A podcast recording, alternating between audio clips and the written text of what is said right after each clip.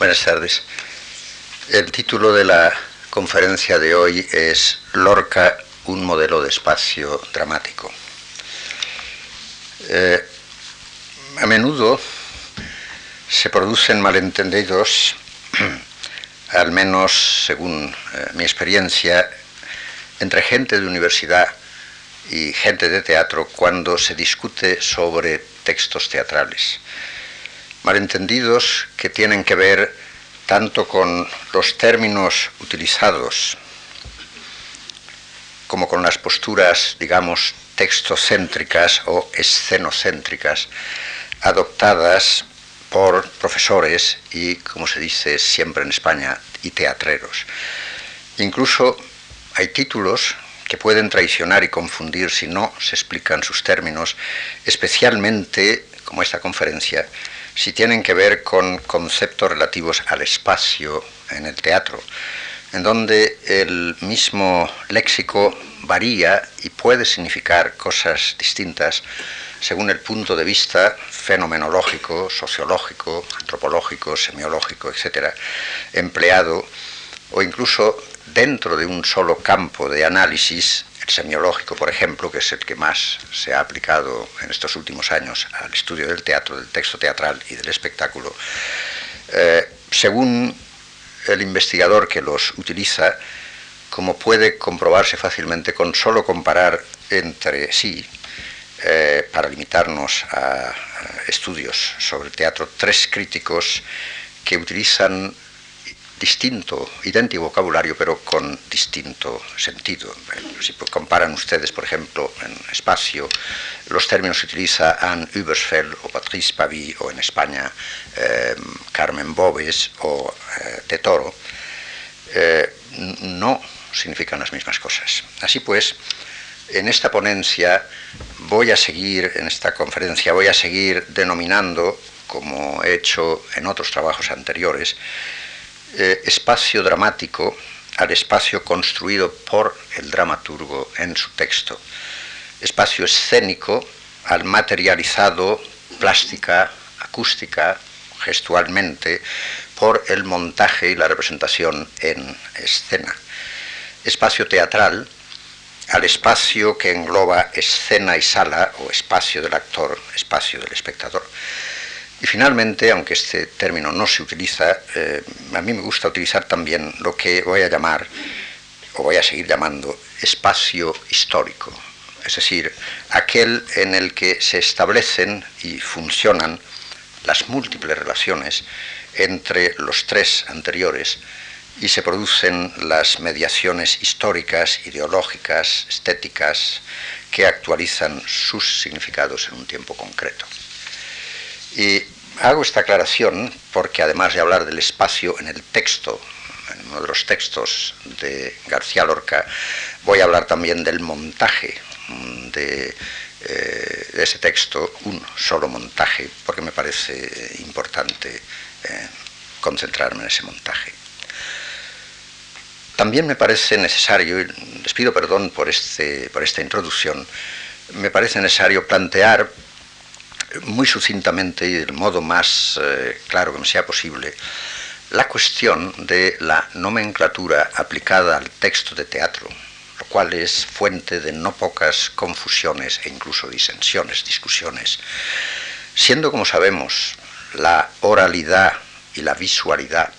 origen y destino de la palabra dramática, es conveniente, como medida de urgencia, rechazar, y es lo que voy a hacer aquí ahora, rechazar de entrada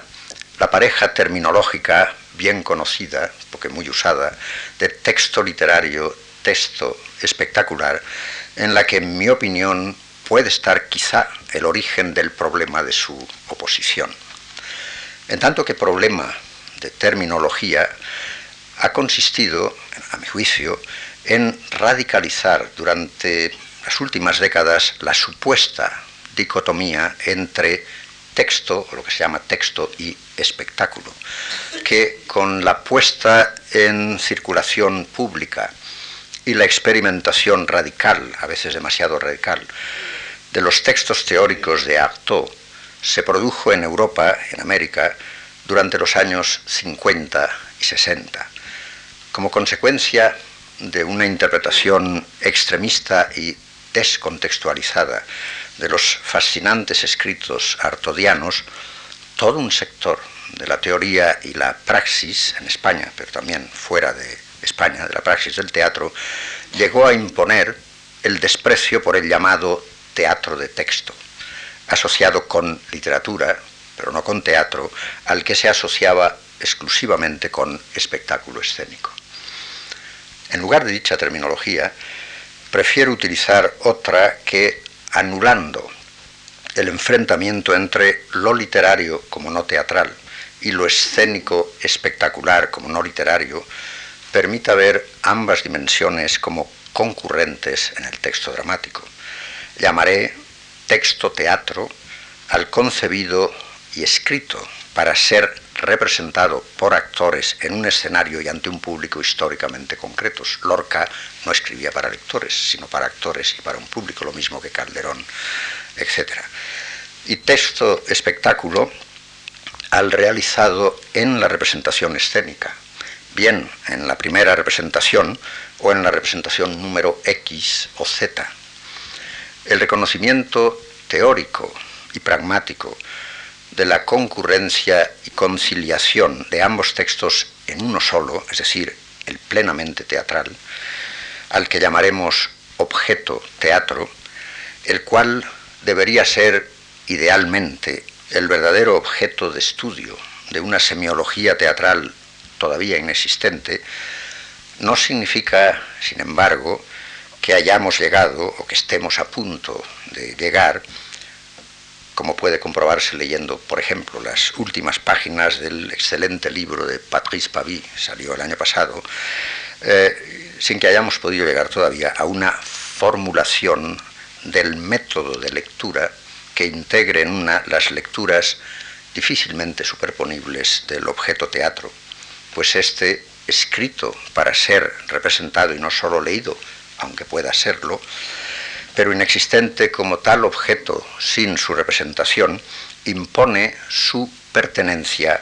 a lo que el filósofo francés, que se ha ocupado también de estudios sobre el teatro, Henri Gouillet, llamó hace unos años arte en dos tiempos, es decir, el de la creación en el momento de su concepción y escritura y el de la recreación en el momento de su montaje y representación. Esta condición estructural del objeto teatro suele abrir automáticamente la puerta al problema de las relaciones entre creación y recreación, problema que va mucho más allá de las cuestiones que plantea la teoría de la recepción del texto literario, problema que es determinante o condicionante, por lo menos, en el tiempo de la creación, tanto de su concepción como de su escritura por el dramaturgo, pues que éste, Lorca o Calderón, no importa, al concebir un espectáculo no lo concibe en un vacío de tiempo, sino en un tiempo histórico concreto, es decir, el suyo y el de sus espectadores, donde dominan prácticas específicas de puesta en espectáculo en relación de concordancia o de discordancia con su propia concepción. Relación que a la vez condiciona de alguna manera su escritura del texto sujeto a una práctica de puesta en espectáculo que puede reducirlo o enriquecerlo como texto teatral y consecuentemente producir por el montaje escénico condiciones de recepción por parte del público, que no ha leído el texto, sino que lo va a representar, eh, condiciones impuestas a este en y por la escena, condiciones que imposibiliten o desvíen la lectura del texto teatral como conciliación dialéctica entre texto teatro y texto espectáculo. Y es el problema que vamos a atacar, ya lo vimos en Valle en Lorca, eh, pero también lo veremos en Buero Vallejo el último día. Esa misma secuencia de problemas que en el tiempo de la creación van de la concepción y escritura del texto teatral a su realización escénica, vuelve a cumplirse hoy para nosotros en el tiempo de la recreación por el colectivo formado por el, como se dice ahora, dramaturgista, es decir, preparador de la interpretación y la realización del texto y el director escénico a veces coinciden en una misma persona, secuencia que va de la elección del texto y su lectura a su realización en la escena. Claro está, estas operaciones, elegir, leer, montar, están marcadas ya tanto estética como ideológica, como económica, sociológicamente, por toda una red de mediaciones, ninguna de las cuales es nunca inocente o no significativa,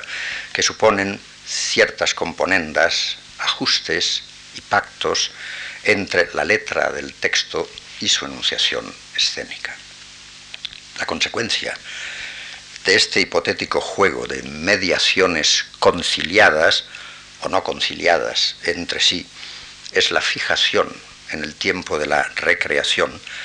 de unos patrones o modelos de lectura y de representación adecuados o no adecuados al objeto teatro. Llámese este divinas palabras y obviamente no fue adecuado el montaje de divinas palabras por relación al texto cuando se montó, o la casa de Bernarda Alba, como veremos, tampoco en cierto modo adecuada. En la conferencia de hoy me voy a limitar a este último, la casa de Bernarda Alba, cuyo estreno oficial en España, como recordarán quizá ustedes, no tendrá lugar en Madrid hasta 1964. Es decir, 36 años después del último estreno en Madrid de Lorca. Me refiero a la Yerma por la compañía de Margarita Sirgo. El último texto teatral, en efecto, lorquiano, estrenado en Madrid antes de la muerte de Lorca y del comienzo de la Guerra Civil, tuvo lugar en el Teatro Español el 29 de diciembre de 1934, con éxito clamoroso de crítica y público. Años aquellos, del 32 al 36, en los que estando Lorca en la cima de la fama y del favor público como poeta y como autor teatral, se tendía a asociar sus dos tragedias, Bodas de Sangre y Yerma, con el subgénero del que también hablé ayer, del drama rural. Pocos años después de la casa de Bernarda Alba,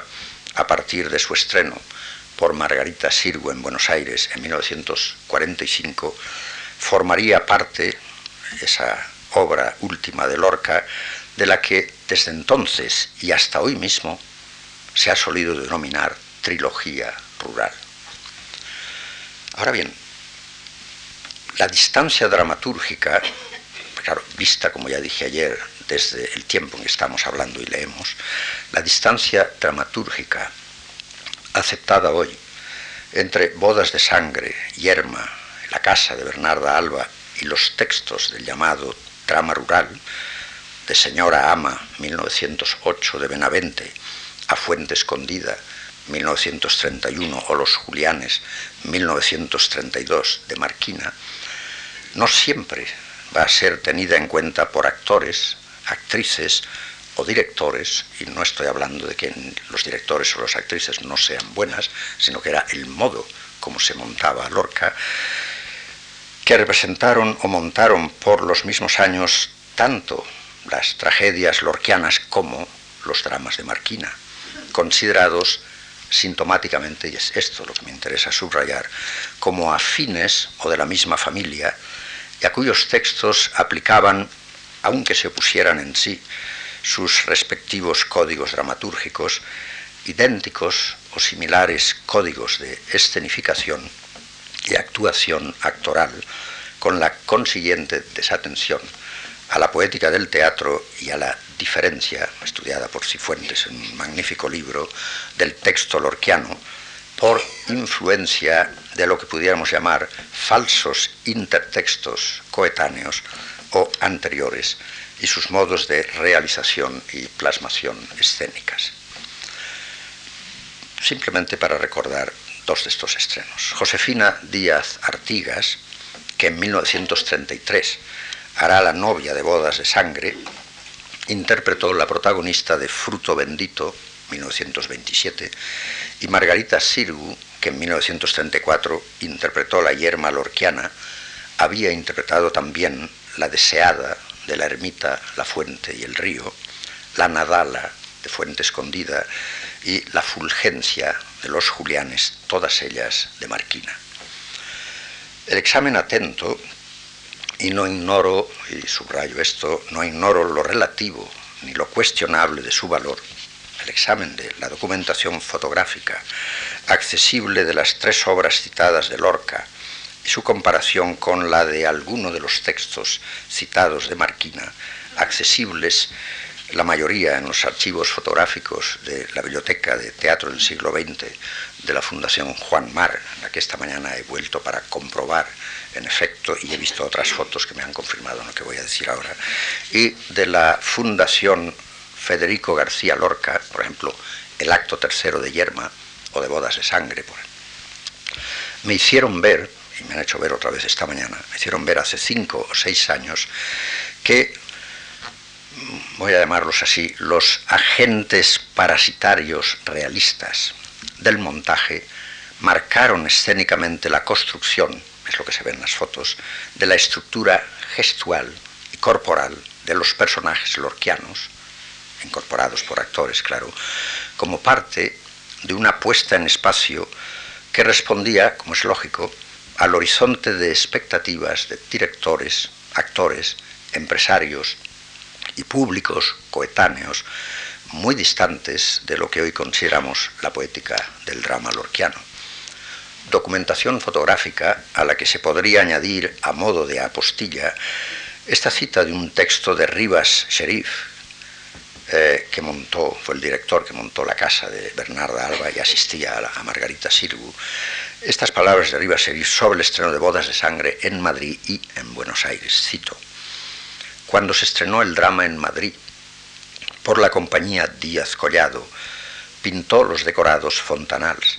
e indicó el propio García Lorca los figurines de, la, de los trajes, sin que la empresa se decidiera a hacer mucho caso de sus indicaciones. Después no fue más afortunado en el cumplimiento de sus deseos cuando la Membrives se lo llevó a Argentina para explotar su presencia más que para poner bodas de sangre como el autor quería. Y hay una frase interesante de Rivas Serif a Margarita Siru que le decía, no solo hace falta montar los buenos textos, sino dejar de hacer otros que no lo son. Sin embargo, la construcción del espacio dramático en el Lorca dramaturgo de la casa de Bernarda Alba, como antes en el Lorca de Doña Rosita o el lenguaje de las flores, de Yerma, bodas de sangre, pero igualmente en el Lorca del público, o así que pasen cinco años, estoy hablando del espacio dramático, parece responder siempre a la necesidad de revelar, y les pido perdón por este anglicismo, las disfunciones de una cultura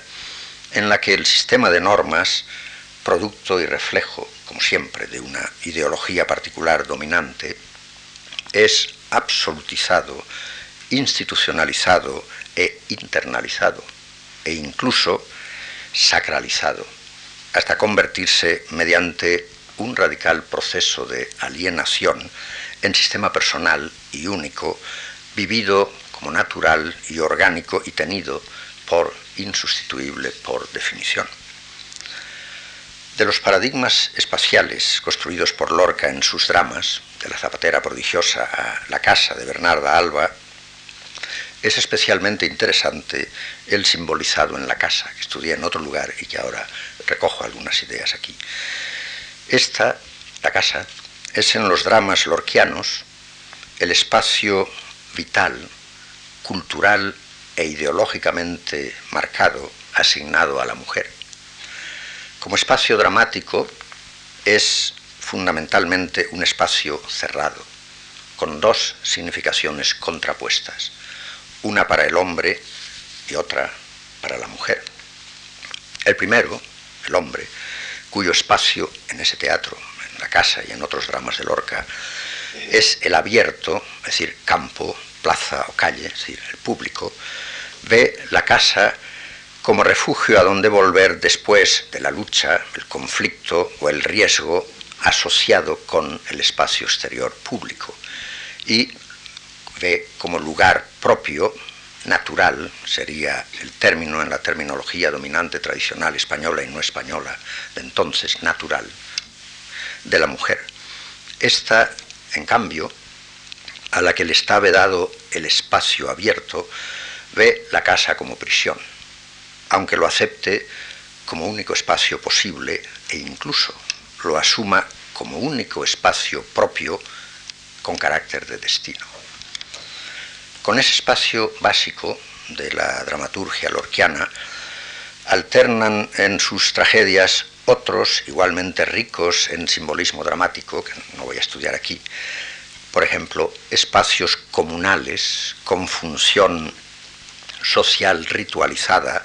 el arroyo de las lavanderas en Yerma, o espacios imaginarios siempre internos y subconscientes con función profética u ominosa, por ejemplo, el de las canciones de bodas de sangre, el del sueño en yerma, espacios míticos como el famoso de el bosque en bodas o el campo en yerma, espacios rituales, el de la escena final de bodas o la escena final de yerma, o espacios utópicos, es decir, espacios significativos de la libertad o de la armonía colectivas o individuales, el mar, el lejos, muy lejos de la casa de Bernarda Alba, opuestos al pozo y al pueblo de pozos, son en la casa de Bernarda Alba, como veremos, la casa y el pueblo.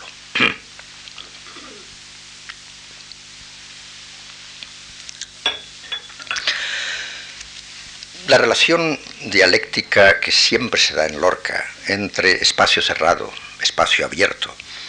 recuerda, o por lo menos me recuerda a mí, la puesta de relieve por el helenista eh, Charles Seagal para la tragedia griega entre polis y agrios o physis, es decir, entre el espacio construido por el hombre, sede de la razón, la civilización y la norma, espacio en que se siente a salvo de lo irracional, lo oscuro y lo amenazador, y el espacio de lo animal, lo salvaje y lo incontrolado e innominado, donde siempre viene el monstruo o lo monstruoso, antítesis de la civilización, la medida y el orden. Y, como en la tragedia griega, también en las tragedias lorquianas es en el corazón mismo de la polis, es decir, en la casa como hogar, donde brota incontenible lo salvaje y sin límites, enraizado simbólicamente en la sangre o, como en Valle Inclán, en el sexo y en las pulsiones elementales del instinto. El texto clave, donde se encuentra su mejor formulación escénica, es obviamente la casa de Bernarda Alba, construida sobre esa dialéctica espacio cerrado, espacio abierto. En su teoría del drama moderno, publicada en primera edición en Múnich en 1956, Peter Zondi tomaba esta obra ya como modelo de lo que él llamaba, cito, situaciones de reclusión o angostura que sirven de fundamento a la mayoría de los dramas modernos donde se ha sorteado la epización. Utilizo la traducción de Javier Orduña, publicada en Destino. Terminada la casa de Bernarda Alba, apenas dos meses antes del asesinato de su autor, es en ella donde alcanza su última formulación dramatúrgica, ese espacio de la casa, a mi juicio, como espacio trágico. Es este el que configura la estructura de la obra y condiciona nuestra percepción como lectores o como espectadores del conflicto y de los personajes, pues aquel y estos parecen existir a partir y en razón del espacio cerrado, constituido como tal, espacio cerrado, en matriz dinámica de la tragedia, en núcleo estructurante de la colisión y en fundamento de la totalidad del universo dramático. Ese espacio cerrado no es un elemento más, entre otros elementos del drama, sino su principio unificante tanto en el nivel de construcción formal como en el semántico. Quisiera que entráramos ahora en el espacio dramático en la casa mm, de Bernarda Alba de Lorca, para luego pasar al espacio escénico de uno de los montajes, el primero que se hizo en España, el de Bardem, eh, de, muy, de sentido muy opuesto al de eh, los montajes de bodas de sangre o yerma en los años en que todavía Lorca vivía. Mm, no sé si ustedes recordarán bien el texto, pero mm, si lo vuelven a él,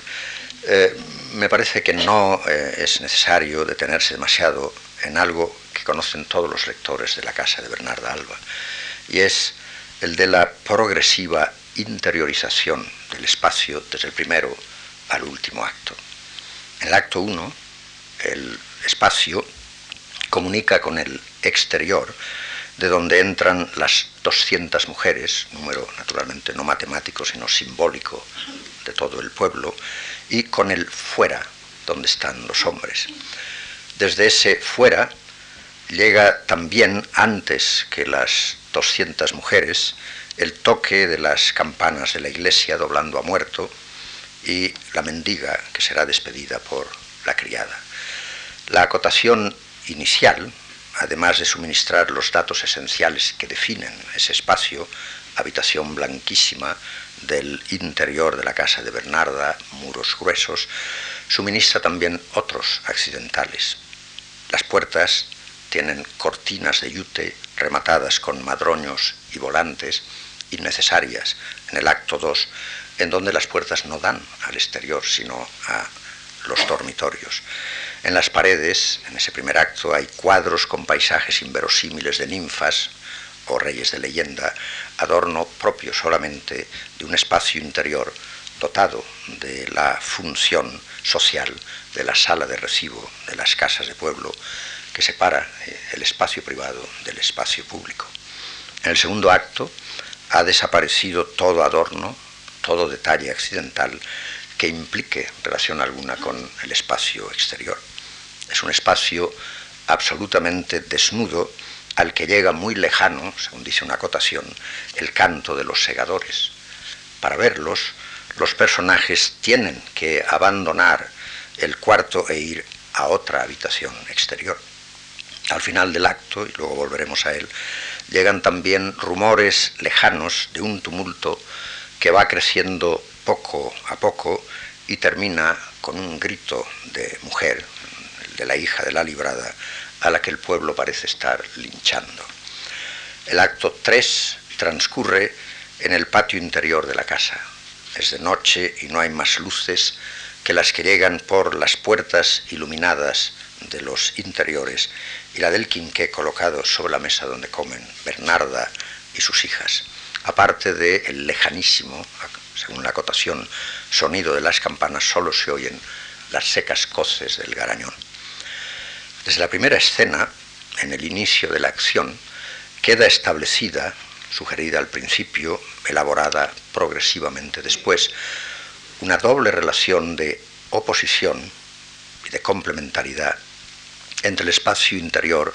y el espacio invisible exterior, presente solo por el sonido. Desde que murió el padre de Bernarda, no han vuelto a entrar las gentes bajo esos techos, dice la Poncia. Pero esto solo es cierto físicamente, pues una de las funciones de la Poncia, como sabemos, es servir de puente entre los dos espacios, como ella misma declara a continuación de la frase anterior. Días enteros mirando por la rendija para espiar a los vecinos y llevarle el cuento. El espacio cerrado, decretado por Bernarda, no está naturalmente aislado, es decir, desconectado, sino rodeado por ese otro espacio exterior igualmente cerrado, del cual no es dramáticamente, como veremos, sino su doble visible. El espacio de la casa de Bernarda, solo en apariencia, se opone al espacio envolvente, invisible de la colectividad, pero en realidad remite a él como a su referente. Voy a recordar solo dos momentos de la acción en los que se da esa relación de complementariedad entre los dos espacios. En el acto 1, la Poncia, incitada por Bernarda, le cuenta la conversación de los hombres que hablaban de un acontecimiento sucedido en el espacio exterior a Paca la Roseta. Y tiene lugar este diálogo, la Poncia. Anoche ataron a su marido a un pesebre y a ella se la llevaron en la grupa del caballo hasta lo alto del olivar. Bernarda y ella, la Poncia, ella tan conforme, dicen que iba con los pechos fuera y Maximiliano la llevaba cogida como si tocara la guitarra. Un horror. Bernarda, ¿y qué pasó? La Poncia, lo que tenía que pasar, volvieron casi de día. Paca la Roseta traía el pelo suelto y una corona de flores en la cabeza.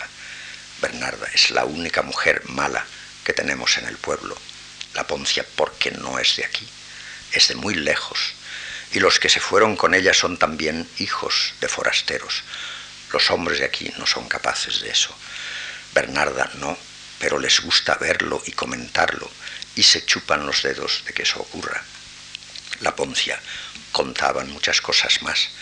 Bernarda, y noten la acotación de Lorca, mirando a un lado y a otro con temor. ¿Cuáles? Retengamos solo dos cosas de este diálogo. La primera, por su curiosidad, Bernarda obviamente queda identificada con la actitud que ella misma achaca a los hombres de aquí. Le gusta verlo y comentarlo. Y segunda, Paca la Roseta y los que se fueron con ella no son de aquí, sino hijos de forasteros. Es decir, una y otros han venido de lejos, de otro espacio. La oposición entre el aquí y el lejos, no entre el aquí y la casa de Bernarda, son en realidad complementarios entre sí. En el caso, en el acto segundo, como eh, antes recordaba, se producen dos irrupciones del espacio exterior, cuyo sentido es diametralmente opuesto. El cantar de los segadores y el tumulto de las gentes que arrastran calle abajo a la hija de la librada. El primero es un canto de alegría y de amor, en el que cada una de las palabras es portadora de significaciones de libertad y de apertura en oposición a los signos de encierro de la casa de Bernarda. Ya salen los segadores en busca de las espigas, se llevan los corazones de las muchachas que miras, abrir puertas y ventanas, las que vivís en el pueblo, el segador pide rosas para adornar su sombrero. La última copla es repetida desde dentro con nostalgia y compasión, como dice una acotación, por Martirio y Adela, respectivamente. Ahora ven, los segadores vienen, como dice un, personaje, de muy lejos, de los montes, alegres. En contraste con ese cantar de alegría, de espigas, de rosas, de invitación a abrir puertas y ventanas, el episodio de la hija de la librada trae voces de muerte, de violencia y de crueldad la traen arrastrando calle abajo y por las trochas y los terrenos del olivar vienen los hombres corriendo dando unas voces que estremecen los campos. Desde dentro, sintonizada con la violencia y la crueldad de afuera, suena la voz de Bernarda. Sí, que vengan todos con varas de olivo y mangos de azadones, que vengan todos para matarla y que pague la que pisotea la decencia. Y de nuevo, la acotación. Fuera, justo cuando lo dice Bernarda, fuera se oye un grito de mujer y un gran rumor. Acabad con ella antes que lleguen los guardas, carbón ardiendo en el sitio del pecado. Solo Adela, identificada con la víctima, doblando con genial economía de recursos dramáticos su situación, responde cogiéndose el vientre con su doble no al furor homicida de los de afuera y los de adentro, identificados entre sí, un fuera y un dentro, que representan idéntico espacio cerrado. Ambos espacios, pues, no se excluyen, sino que se complementan y se necesitan, pues la destrucción del uno determinaría automáticamente la destrucción del otro. Si tuviéramos que representar gráficamente esos dos espacios, deberíamos elegir, como proponía hace unos años, dos círculos concéntricos, uno A, la casa de Bernarda Alba, en el interior de otro B, el pueblo que lo envuelve. La oposición entre ambos no es más que aparente, pues ambos en realidad son simbólicamente el mismo espacio cerrado. La verdadera oposición existe solamente entre ese doble espacio cerrado, cifra uno del otro, y el espacio abierto, designado en el drama por el lejos y el muy lejos, cuya relación dialéctica documenta Lorca a lo largo de toda la acción. Los signos de esa relación entre los dos espacios en oposición van cargados fundamentalmente de tres connotaciones semánticas fundamentales. La primera es la de la inmovilidad y su secuela, es decir, la fatalidad, la repetición. Por ejemplo, en el primer acto dice un personaje, las cosas se repiten, todo es una terrible repetición, o pueblo sin río, pueblo de pozos, o nadie podrá evitar que suceda lo que tiene que suceder. La segunda de esas connotaciones es la de la, eh, la de la podríamos llamarla corrupción. Por ejemplo, es un pueblo de pozos donde siempre se bebe el agua con el miedo de que esté envenenada. O de un personaje incluso se puede decir es un pozo de veneno. La tercera de esas connotaciones es la que podríamos llamar tormento y destrucción. Dos ejemplos. Dice un personaje, el de la hija mayor, afortunadamente pronto voy a salir de este infierno. O, dice eh, la Poncia, cruzar el mar y dejar esta casa de guerra. Todos estos signos de sentido negativo que definen el espacio cerrado, el de la casa, el del pueblo, solo pueden, pienso, ser entendidos por relación a la acción misma, como es natural, no aisladamente de ella, pues es el mismo desarrollo de la acción el que muestra, es decir, hace ver su doble significación de causa y efecto. Es decir, es la visión inmovilista del mundo la que determina la necesidad del espacio cerrado para perpetuarse, el cual determina el estancamiento en cuyo seno se produce la conciencia de fatalidad, de que todo es una repetición de lo mismo, cuyas secuelas son la corrupción y la guerra a puerta cerrada entre los habitantes de ese espacio al que se le taponan todas las salidas. Divididos entre sí, los personajes parecen consumir sus energías en devorarse los unos a los otros, vigilándose mutuamente.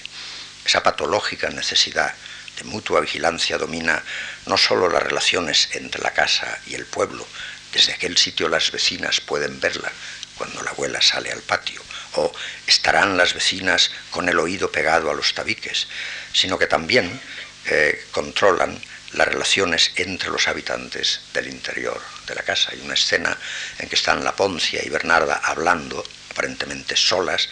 y eh, de pronto irrumpen en escena angustias y martirio, cuyas frases obviamente indican su presencia detrás de los tabiques, escuchando la conversación. El acto tercero, la Poncia dirá, las demás vigilan. La pregunta obvia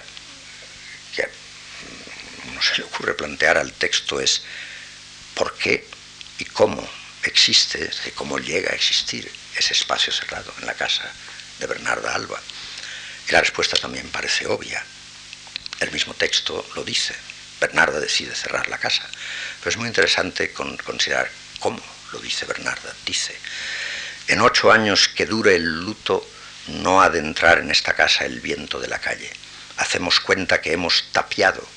con ladrillos puertas y ventanas.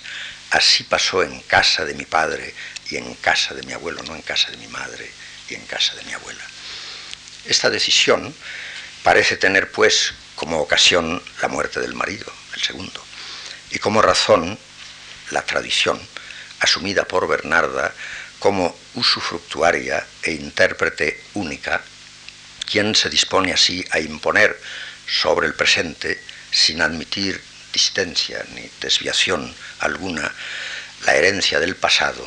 padre, abuelo, considerada como razón suficiente e indiscutible y como modelo indiscutido del orden impuesto, el que la misma Bernarda ha recibido, es decir, del orden con mayúscula. La tradición es vista así por Bernarda como fuente y principio del sistema que ella como personaje encarna y naturalmente como fundamento de su visión del mundo. Desde esa visión del mundo típicamente clasista, frases tan tremendas como esta cuando le dice a la mendiga, no es este tu lugar, los pobres son como los animales, parece como si estuvieran hechos de otras sustancias, o de sus hijas, los hombres de aquí no son de su clase, o cada clase tiene que hacer lo suyo. Desde esa conciencia clasista, el cambio, cualquier cambio, por mínimo que sea un como conato, es decir, eh, solo de imaginarlo es impensable, porque es entendido como fuente del mal, en tanto que es en sí transgresión. Vista así, la tradición, raíz de la inmovilidad, es también fundamento y origen el poder, que Bernarda investirá individualmente, dotada de una, de una especie de conciencia realmente carismática de su misión. Aquí se hace lo que yo mando, yo ordeno, no lo creo, es así, no hay que creerlo, no hay que pensarlo, es así. La instauración del espacio cerrado es, pues, tal como el texto la construye, vía tradición, la consecuencia y la condición sine qua non del poder en cuanto orden inmutable, a la vez, claro está, que instrumento ad hoc para su propia inmovilidad. Ahora bien, a todo lo largo del texto, antes y después,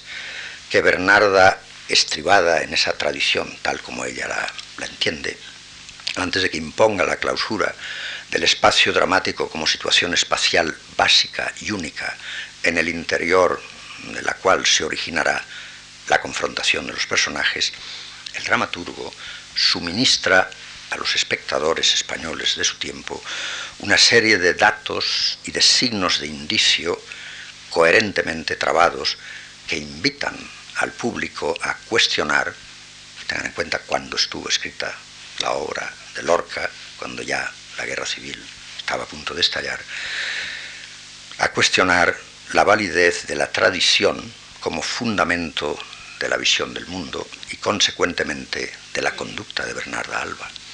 y a sospechar que la tradición no es ni fundamento ni causa, aunque la presenten así, sino instrumento de la voluntad individual de poder, como también instrumento que invalide a ovo la legitimidad de toda crítica o de toda oposición declaradas culpables por definición.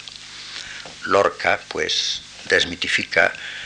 en 1936 no sólo el origen arbitrario del poder establecido,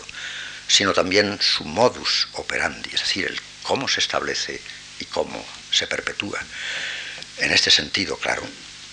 es lícito hablar de la dimensión política en el sentido más profundo de la palabra, de la casa de Bernarda Alba, siempre, claro está, que se tenga cuidado en no reducirla solo, como se ha hecho otras veces, reducirla solo a su dimensión política, puesto que hay otras dimensiones, la cual, lo cual sería incurrir justo en el error contrario en el que han venido a dar no pocos críticos lorquianos desde que en las conferencias de Aga Francia en 1957 empezó a circular la especie del exotismo del teatro lorquiano, cristalizada en una corriente crítica reductiva, estribada, y ese fue el tema de una conferencia mía aquí hace 20 años, en el topos cultural del Spain is different. El honor, el machismo, la crueldad, la religiosidad, etcétera, etcétera. Es decir, todos conocemos el cliché y hoy nadie se lo cree. Pero entonces sí. Es precisamente la condición hermética de ese espacio dramático del último texto de Lorca, y es ese espacio hermético lo que querido mostrar en el texto mismo, esa misma eh, condición hermética del espacio dramático, la que transpuso al espacio escénico Juan Antonio Bardem en 1964, cuando en el espacio histórico de la España de Franco lo montó en Madrid, estableciendo un riguroso sistema de concordancias espaciales entre su texto espectáculo, el que él montaba, y el texto teatro de Lorca. Correspondencias que, mm, por lo que sé, no se dieron en el estreno de Margarita Sirgo en Buenos Aires, ni podían darse entonces quizá. En ese montaje, el de Bardem, en 1964, para los españoles de 1964, no los del 36, a diferencia de los montajes de bodas de sangre y de yerma a los que antes, a los que antes ayulía, el paradigma dramático de la Andalucía lorquiana, geranios, claveles, rejas, guitarras, deja de ser en España representación icónica de una realidad geográfica o antropológica y pasa a ser, precisamente como la Galicia de Valle Inclán, signo de un sistema y de un código, no de una región ni de una etnia. Bardén, frente a no pocos directores españoles o no españoles que montaban y algunos han seguido montando a Lorca en los escenarios internacionales, lo montaban a la española, y hubo un montaje increíble en Cleveland hace unos 10 años. Bardem, digo, se negará a cargar el acento en la diferencia o peculiaridad andaluza o a multiplicar los signos particularizantes que intensificaban superficialmente lo español mediante un proceso de tipificación de los signos teatrales en lugar de destipificar y destacar la riqueza de sus significados universales, como se hacía en el 36 y se hace y se ha seguido haciendo hasta hoy, por ejemplo, con Chekhov, al que no se le rusifica cuando se le monta en España o en otros países, no se le rusifica con el samovar ni con la balalaika, pero a Lorca sí con los geranios y las guitarras. El montaje de Bardem, renunciando a esas rejas y a esos geranios de los montajes lorquianos y también a la guardarropía conceptual y no sólo visual o auditiva que los caracteriza, desexotiza a Lorca. Cuando casi 28 años después de haber sido escrita, Bardem la montó en España por primera vez, el 10 de enero de 1964 en el Teatro Goya de Madrid, se planteó el problema fundamental del espacio lorquiano, preguntándose cómo hacer visible en el espacio escénico para el público, los españoles de 1964, el espacio dramático, es decir, cómo convertir en espacio físico el espacio metafísico, si ustedes quieren, conceptual, puesto que la construcción de espacio es la construcción de un concepto, no solo de un lugar, de la tragedia de Lorca. En sus notas del cuaderno de dirección escribía comentando las acotaciones del autor. Cito, muros gruesos. Y decía, esta indicación es importante. Hay que asfixiar, hay que enterrar el corazón de esas mujeres. Por tanto, la comunicación con el mundo exterior no se hará nunca desde nuestro espacio escénico. Ese mundo exterior no tendrá nunca una comunicación inmediata y directa con nuestro espacio. Y más adelante anotaba, ¿y el techo? ¿Y los techos? ¿Tiene que haber techo? No. dejemos a esas mujeres en el pozo, en el fondo de ese pozo de amargura, unas paredes altas, muy altas, lo más altas que se pueda. Si tienen ustedes curiosidad por ver una colección de magníficas fotos de ese montaje, donde se ve a esas mujeres en ese pozo, pueden ustedes en la biblioteca de teatro del siglo XX de esta casa consultarlas. Y para el tercer acto indicaba, y en el patio tampoco veremos nunca el cielo. El cielo está lejos, qué noche más oscura, como dice uno de los personajes. Arriba las estrellas como puños y su luz blanca, y las paredes del patio altas, altas. No hay salida ni escape para Bernarda y sus hijas. También Bardem se planteaba con la misma agudeza el problema de la iluminación como parte integrante de la representación del espacio y escribía, la luz de nuestro espacio dramático no debe variar, no puede variar dentro de ese espacio, tiene que tener siempre, eh, subrayo porque está subrayado en el texto, siempre la misma intensidad y el mismo tono dentro de ese espacio. No, la luz no variará nunca. Es una iluminación absolutamente estática y que se basa también en ese principio absoluto de lo necesario y suficiente, que es la base fundamental, dice él, del montaje de ese drama. Consciente Bardem de que esos problemas de montaje eran el resultado de una lectura personal del texto, lectura que como es obvio en toda lectura de un texto, lectura comprometida con una situación histórica en la que iba a montarlo en escena, no por ser personal, como no va a ser personal la lectura que hacemos de un texto, no por ser personal dejaba de ser objetiva,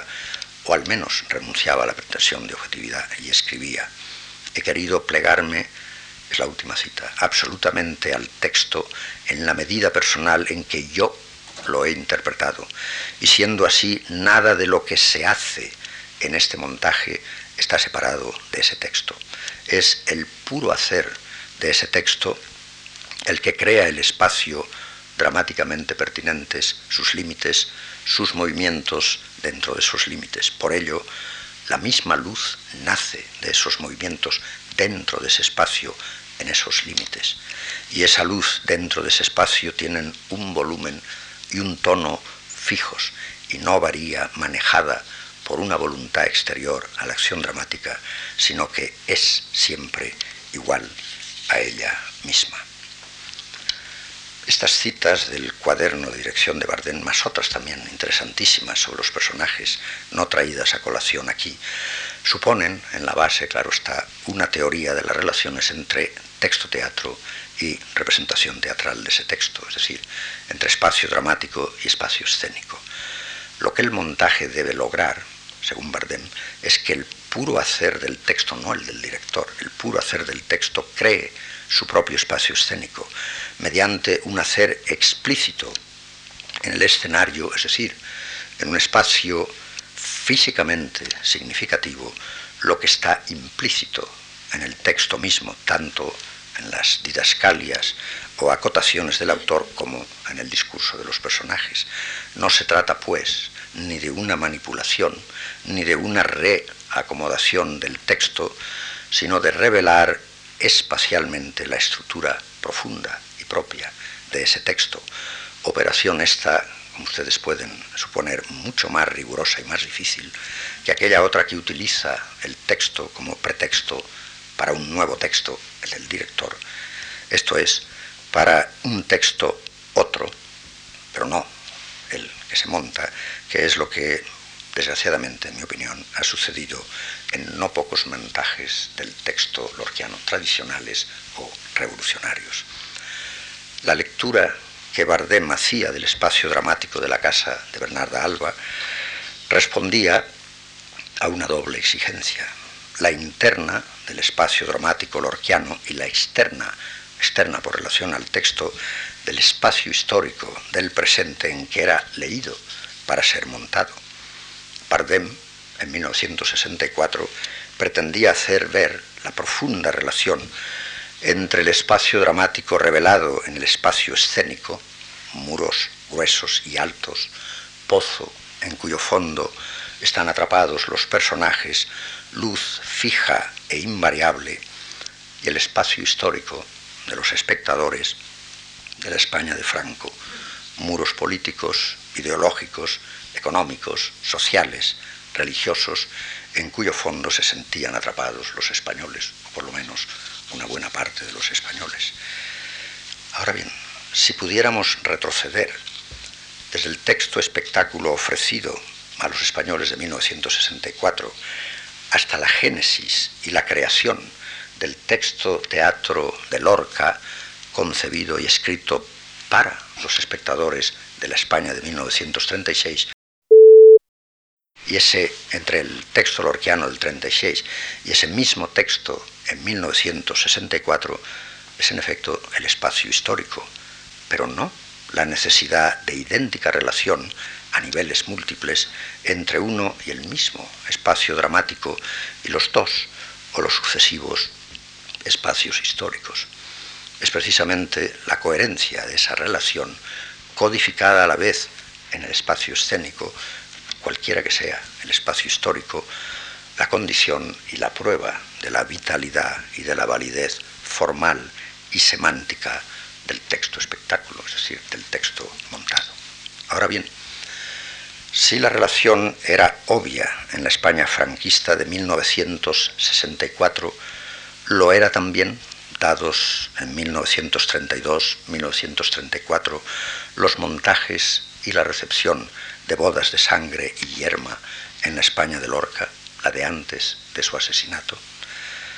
No se trata en absoluto de dar en la fácil y socorrida simplificación a que vienen a desembocar no pocos trabajos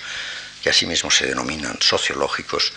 y que consisten en establecer burdamente conexiones pretendidamente analógicas entre drama y sociedad, o entre espacio dramático y espacio histórico.